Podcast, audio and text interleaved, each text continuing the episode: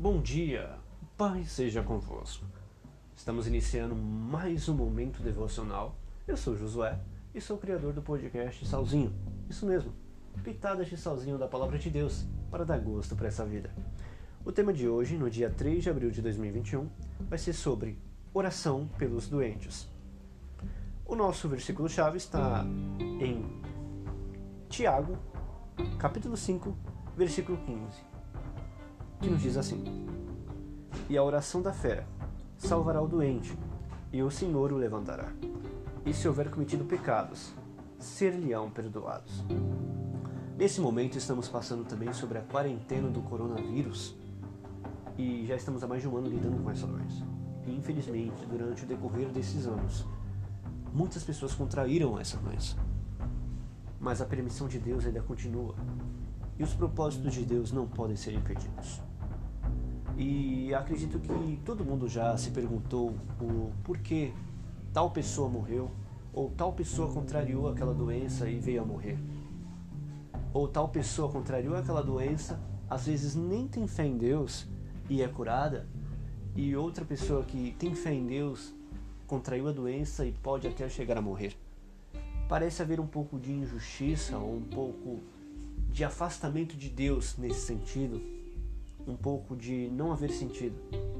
Mas, de acordo com a palavra que vamos embasar agora, vamos aprender um pouquinho mais de Deus sobre esse assunto. Agora vamos começar um breve intervalo e já já voltaremos.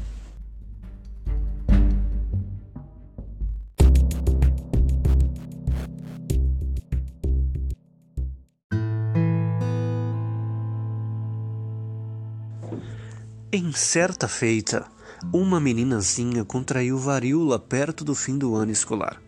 Era tão belas as expectativas para aquele fim de ano, o piquenique da escola, os festejos finais e uma viagem ao sítio dos avós.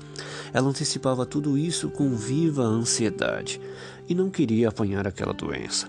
Não tardou, porém que a varíola rompesse em toda sua pujança, quebrando suas expectativas. Certa manhã, ela disse à sua mãe: Mamãe, não é Jesus mais poderoso que Satanás? Sim, querida, respondeu a mãe. Então por que me deixou ele apanhar a varíola? A experiência dessa meninazinha é uma ilustração do que acontece com muitos adultos. Centenas de orações têm ascendido a Deus da parte de doentes, bem como em favor deles, e, em alguns casos, tem parecido como se Deus não escutasse, ou como se houvesse esquecido as suas promessas ou olvidado aquelas pessoas em particular. Por que acontece assim? Talvez Deus tenha alguma lição para ensinar. Há alguma coisa mais importante que a cura física. A meninazinha deveria sofrer algumas decepções de pequena consequência a fim de se fortalecer para enfrentar outras maiores. Muitos homens aprendem a conhecer a Deus enquanto se acham deitados numa cama de hospital. Importantes decisões são por vezes tomadas nesses períodos em que homens e mulheres são forçados a deixar de lado suas ocupações. Deus tem interesse em curar tanto espiritual como fisicamente os homens. Há muitos motivos por que o Senhor não pode cancelar imediatamente a doença.